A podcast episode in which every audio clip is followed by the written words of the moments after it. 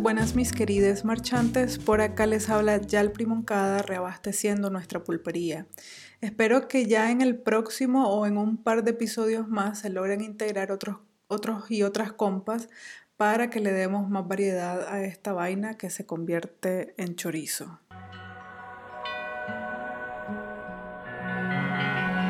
Y tiro respondió a los civilizadores.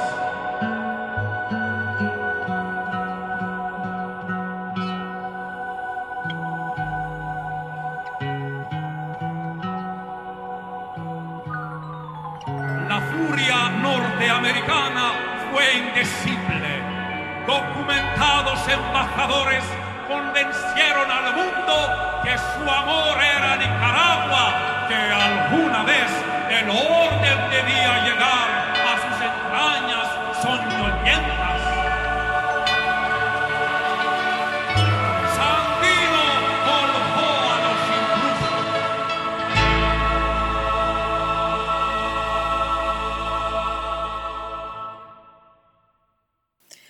ya habrán visto en el título, el tema de este episodio es la solidaridad y lo voy a aterrizar a la experiencia de una estudiante nicaragüense en México durante los años 1978 y 1979. Por ahí se me ocurre que podría hacer otros episodios con el mismo tema de la solidaridad eh, si logro contactar a otras personas que quieran platicarnos sus experiencias o también podríamos organizar una plática con otras compañeras, compañeros para debatir o analizar el tema. Ya lo iremos planeando en el camino. Inicio con esta experiencia en específico porque resulta que ella es una persona muy cercana a mí, tan cercana que según dice mi partida de nacimiento, pues yo salí de ella. En realidad por ella fue que me nació abordar este tema, aunque en varias ocasiones ya hemos platicado, pero igual me pareció bonito dejar una especie de memoria sobre esa parte de su vida y que, al, y que al igual que ella, muchísimas personas más se unieron a un movimiento, a un activismo en defensa de su país junto al Frente Sandinista de Liberación Nacional, en defensa de un pueblo que sufrió por más de 50 años una de las más salvajes dictaduras del continente americano. Bueno, sin más aspavientos, les presento a la compañera Delia Guadamuz, colaboradora desde 1978 y militante sandinista a partir de 1980. Muchas gracias, compa, por acceder a contarnos esta parte de tu trayectoria que prácticamente definiría el resto de tu vida. Gracias a vos, pues, Yalpri, a ver si me acuerdo de todo. Partimos de que estabas en México cuando te integraste al, Comité de Solidaridad, pero ¿tenías anteriormente, estando en Nicaragua, alguna vinculación con el Frente? No, no tuve ninguna vinculación. Aunque en la etapa de secundaria tuve eh, participación en la toma de la Iglesia del Carmen, cuando se daba la toma de las iglesias y luego en la toma del Instituto Politécnico. Allí estudiaba, que era dirigido por el poeta David Macfield. Después, ¿cómo o por qué llegaste a México? Llegué a México eh, a través de una beca que otorgaba el gobierno de México y llegué a estudiar a la escuela de arte, que se, una escuela que se llamaba La Esmeralda, Ahí comencé pues los estudios de pintura y escultura. Ahí me encontré a una compañera boliviana que tenía el problema pues de que la beca no le daba para, para la vivienda y para la comida, el mismo problema que yo tenía pues porque estaba pagando muy caro la vivienda donde estaba. Entonces decidimos unirnos para buscar un apartamento, lo encontramos pero al final pues lo compartimos entre con, con otra compañera mexicana y empezamos pues a, a, ya, ya empezamos a vivir ahí en el apartamento. Ahora, ¿dónde o cómo fue tu primer encuentro con el Frente? Bueno, para ese entonces el Frente, bueno, tenía un comité de solidaridad con Nicaragua, pero yo no sabía dónde quedaba ni con quién conectarme pues ahí. Entonces Quitula, que conocía más gente. Eh, Quitula de, es Quitula, la boliviana. La boliviana, que conocí a alguna gente eh, mexicana, me dijo una vez que había una, una, muchacha mexicana que quería colaborar con el Comité de Solidaridad porque le, le inquietaba pues la, la, lo que oía sobre Nicaragua, ¿no? Entonces, una vez llegó pues a la casa, me la presentó y ahí me dijo la Soco pues que, que si se íbamos, ella conocía a un colombiano que se llamaba Gerardo y que a través de él podíamos nosotros conectarnos con el Comité de Solidaridad. Así fue que un día pues ya nos fuimos ahí al Comité de Solidaridad, nos encontramos con Gerardo y a Gerardo nos dijo qué tareas podíamos empezar a hacer. Básicamente entonces, ¿cuál era tu trabajo dentro del comité? Yo me integraba en las tardes, después de que salía de la escuela me iba al Comité de Solidaridad y me integraba con el al trabajo que estaba haciendo la SOCO. La SOCO era... Eh, se integró a tiempo completo. Y entonces nos íbamos, primero, bueno, si no habían eventos, eh, nos dedicábamos a hacer trabajo ahí en el comité, ya sea de hacer cartas o, o, o en el archivo, en la biblioteca, cualquier cosa que había, pero si habían eventos, ya nos íbamos a los eventos y ahí íbamos a vender este póster, los, los, boletines sandinistas y cualquier otro material que había que vender para recabar pues solidaridad con Nicaragua. Así pues se, se daban eventos en las peñas que le decían allá que eran lugares de, de, de, reunión de bohemios, como bohemios, pues, donde llegaban grupos musicales Llegaba, por ejemplo, la Mercedes Sosa, la Amparito Ochoa, daban conciertos. Y en el, en el auditorio, pues también se daban conciertos eh, de varios grupos que llegaban de Chile, de la Argentina, como Intilimani, Loquilapayú y todo eso, para recaudar todo para, a favor de Nicaragua. Entonces, bueno, esos eso eran los, los, primeros trabajos pues, que, que realizábamos. En uno de esos eventos, llegó Carlos Mejía Godoy una vez a, como, como, a grabar pues la, la, canción de Carlos Fonseca, la canción dedicada a Carlos Fonseca, donde el comandante Borges empezaba la canción diciendo cuando estábamos en la cárcel, llegó un guardia y riendo nos dijo pues que Carlos Fonseca había muerto. Entonces ahí fue donde se grabó esa canción. Ahí en el evento del, del Auditorio Nacional, esa vez, eh, llegó una delegación del frente, un grupo pues, de gente, eh, a hacer la presentación. Y bueno, me dijo la SOCO, esa gente eh, tra eh, trabaja en el Comité de Solidaridad, entonces era la primera vez pues que veía Luego, entonces, sí, ya en, cuando ya llegaba las demás veces al Comité de Solidaridad, entonces ya, ya me, me, me, me percaté pues de la gente que había visto allí en el evento y que llegaban al Comité de Solidaridad también. Ahí fue donde conocí al que ahora pues es mi compañero, ¿no? Entonces, este, ya nos fuimos conociendo y entonces empecé, empezaba a ir pues a los eventos a, Puebla, por ejemplo, a, otros lugares donde se, se daban los eventos de solidaridad y entonces ahí nos encontrábamos más pues. Entonces la relación se fue dando ya más, más, más constante. ¿no? ¿Y qué pasó? ¿Lograbas vos equilibrar tus estudios con, la, con el trabajo en el comité? Ya, ya ha pasado un tiempo, ya el comité necesitaba de gente, que la gente que trabajara ahí trabajara a tiempo completo, porque las tareas ya se iban multiplicando, a medida que la lucha iba avanzando, las tareas se iban multiplicando, había más demanda de material, había más demanda que la gente pues quería eh, que fueran, por ejemplo, a, dar charlas a diferentes lugares, entonces ya había pues eh, un poco más de trabajo. Entonces fue que me plantearon pues que, que, que si podía integrarme a tiempo completo. Pues yo no lo pensé dos veces, pues. Entonces tuve que renunciar a mi beca para integrarme totalmente pues, al, comité. Ahí pues ya, ya fuimos trabajando y ya fui teniendo una responsabilidad más mayor pues que la que tenía.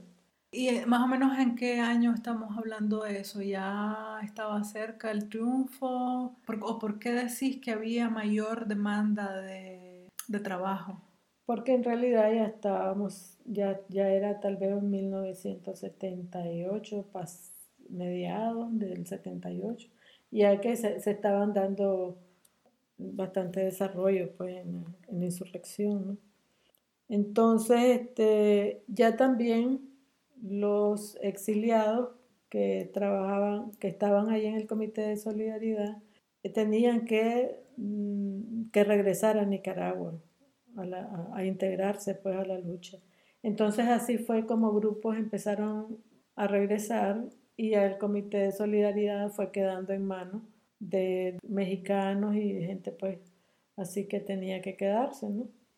La Soco pues era una de ellas que estaba, ella pedía pues que la integraran a, a Nicaragua porque ella quería venir pues a Nicaragua este, definitivamente pues a luchar pues, entonces se regresó la se vino la Soco para Nicaragua y con ella se vinieron algunos que tenían las responsabilidades ahí en el comité y una de ellas pues era la responsable de finanzas que se llamaba Telmita.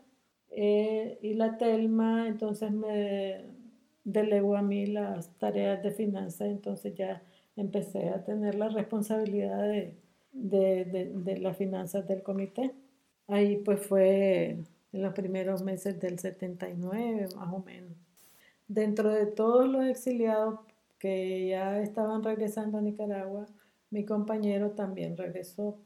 También en el Comité de Solidaridad empezaba eh, a, tener un poco más de movimiento porque la gente empezaba a llegar a pedir materiales, a pedir información a, a, a darse cuenta de, de, cómo estaba, pues, de cómo era el avance de la lucha, llegaban periodistas. Y una, hubo una vez pues que estaba el comité lleno de gente y llegó pues un, un doctor que era amigo nuestro y entonces este, le dijo a alguien, ¿y supiste que, que, que, que, que echaron preso pues a, a, a mi compañero, ¿no? Fulanito y que lo tienen desaparecido. Y entonces, claro, al oír eso, mm, a mí se me fue, pues se me movió el piso y antes de que todo, de que me, me, me volvieran a ver, ¿verdad? Entonces salí yo del comité de solidaridad, no quise que nadie me, me viera ni, ni me preguntara nada ni nada, entonces me fui. En ese tiempo mi mamá estaba ahí porque me había llegado a ver a México, entonces me vio pues salir toda temblorosa, pues, y toda rara, y entonces me, ya le conté, pues, que habían eh, tomado preso a, a, a, mi compañero, y entonces este, ya nos fuimos a la casa las dos, y, y al día siguiente yo regresé, pues, al, al comité, pues, ya, ya un poco más, más tranquila, y entonces fue, pues, ya me informaron que sí, que en realidad lo habían echado preso y estaba en Honduras, pues, este, eh, y estaban viendo cómo, cómo, cómo, le, cómo lo, lo, lo, lo, mostraban, pues si, si estaba bien. Eh, había un movimiento de periodistas en Honduras que lo conocían también, porque él había sido periodista anteriormente. Entonces, este, ese, ese, esos periodistas pues se movieron hasta que ya lo, lo enseñaron pues y que estaba bien. Y fue a través de ellos que se logró que, que lo sacaran y que lo, lo, mandaran de nuevo a México. Entonces regresa a México y bueno, llega al apartamento, así de repente yo estaba en mi cuarto y, y, y mi amiga pues boliviana fue que le abre la puerta y entonces cuando lo ve pega el grito, pues no lo, no lo esperábamos porque estábamos pendientes de de informaciones sobre él este, en Honduras. Nunca creímos que, que había llegado a México ya. Entonces, bueno, yo creí que la quitula ellos, quién sabe qué pasa ahí, pero cuando vi que abrió la puerta del cuarto, pues, y era él, ¿no? Entonces alegre, pues, porque ya estaba de vuelta, pero eh, la alegría duró poco porque a los días, pues, él se tenía que regresar. Esta vez ya no iba a través de la frontera norte, sino que iba a través de Costa Rica para integrarse al Frente Sur. Bueno, entonces se regresa y... ¿Vos aún continuaste ahí en el comité? Eh, y continué pues trabajando hasta que ya se dio el triunfo y entonces este, ya todo, todos los que estábamos ahí pues teníamos que regresar a Nicaragua.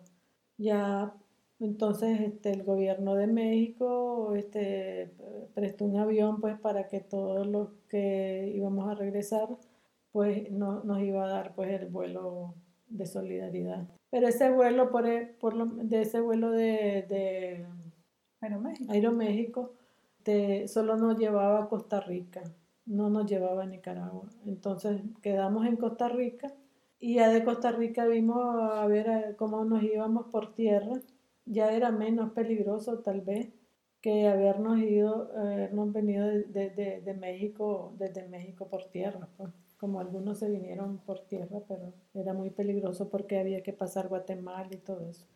Entonces, pero ya de Costa Rica, pues, ahí en Costa Rica nosotros ya este, buscamos pues como irnos y no, no teníamos dinero para regresar a Nicaragua, entonces Uh, hubo un señor que dice, van para Nicaragua, bueno, yo voy para Nicaragua, voy a dejar unos plátanos allá que tengo, y entonces nos dio el RAI y ya nos venimos pues este, en el camión. Este, Eso más o menos que eh, del 79, ¿en qué mes más o menos? Ya sería como en, en junio, no, no, ya se había dado el, ya se había dado el triunfo, ya eran los primeros días del triunfo, estaría Finales de julio, agosto. A ver, sí, sí, despuésito, unos 15 días después, más o menos. Entonces ya nos venimos a Nicaragua y a las compañeras que venían conmigo pues no tenían a dónde quedarse y entonces se quedaron en mi casa pues allí durante una temporada para mientras ellas buscaban dónde se iban a ubicar pues el frente, la, organización que se estaba dando, los ubicarán en los lugares donde se iban a quedar. Así unas se fueron arriba, otras se fueron a Granada y, yo me quedé en Managua. Pues. ¿Y, ¿Y, después de tu, de tu llegada a Nicaragua, ¿qué, qué pasó? ¿Qué hiciste?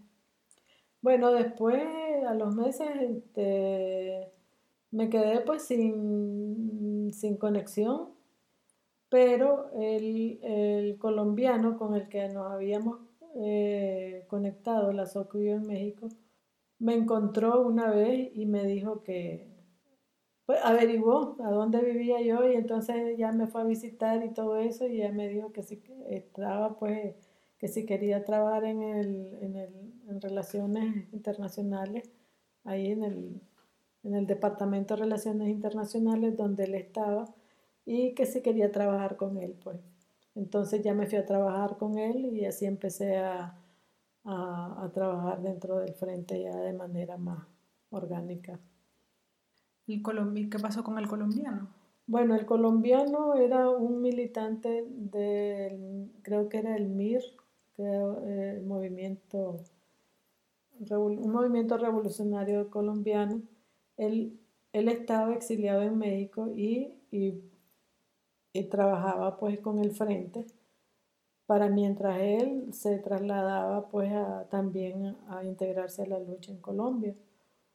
Estando en Nicaragua, él ya en el Departamento de Relaciones Internacionales, hubo un momento pues entonces que se tenía que regresar a Colombia. Él se regresa a Colombia y se integra pues allá a, la, a la organización. Meses después meses después eh, oí la noticia que se, el movimiento este revolucionario, el MIR, pues creo que era, no, no me acuerdo muy bien, se había dado la toma del Palacio de Diputados ahí en, Bogotá. en Bogotá. Entonces, ese fue pues conocido, una, una masacre, pues ahí, ahí murió pues Gerardo. ¿Y la Soco?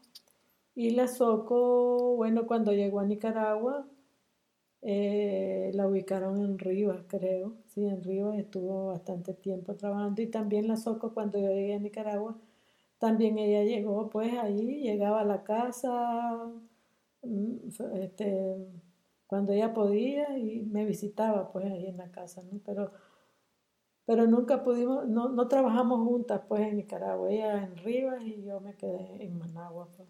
Una vez, una de las llegadas a la casa, pues me dijo que, ella se iba a, ir de Nicaragua, pero iba a integrarse al Frente Farabundo Martí. Entonces, este, pues eh, ella se fue al Frente Farabundo Martí y ahí se integró a la, lucha eh, por varios años y, este, fue una de las mujeres este, que sobresalientes, pues, este, líderes, porque creo que lideró la, la, liberación de un pueblo ahí en El Salvador. Ella con un grupo de mujeres liberaron un pueblo. Era, ella era responsable de comunicación y, entonces tenía su, su, buena experiencia.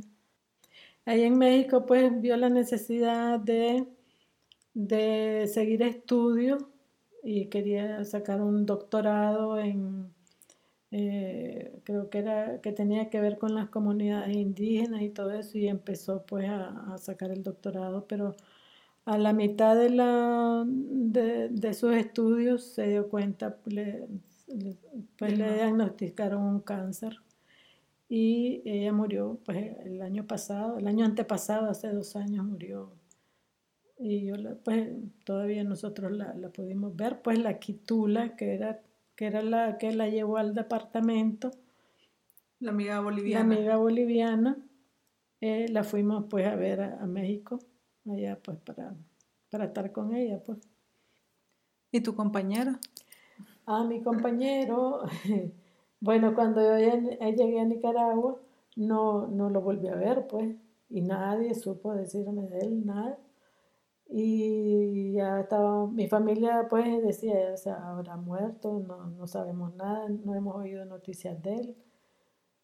Y una vez estando en, en, una casa de las compañeras, donde estaban alojadas las compañeras con las que venía conmigo, se apareció él, pues así de repente, o alguien le dijo que yo estaba ahí, y entonces ahí fue que nos encontramos de nuevo. Ya estableciéndote en Nicaragua, continuaste trabajando con el, con el frente. Sí, ya luego pasé a trabajar con las estructuras y comencé primero en el Departamento de Relaciones Internacionales, luego en el Departamento de Organización y ya por último en el Departamento de Finanzas. Bueno, pues muchas gracias, compa, por esta oportunidad de contar tu historia y esperemos que podamos volver a a compartir otro episodio de Pulpería. Gracias a vos, pues, ya tal vez en otro episodio te cuento más. Esto fue Pulpería, un podcast para todos y para nadie. O sea, esta vaina es un chorizo. Hasta la próxima. Chao.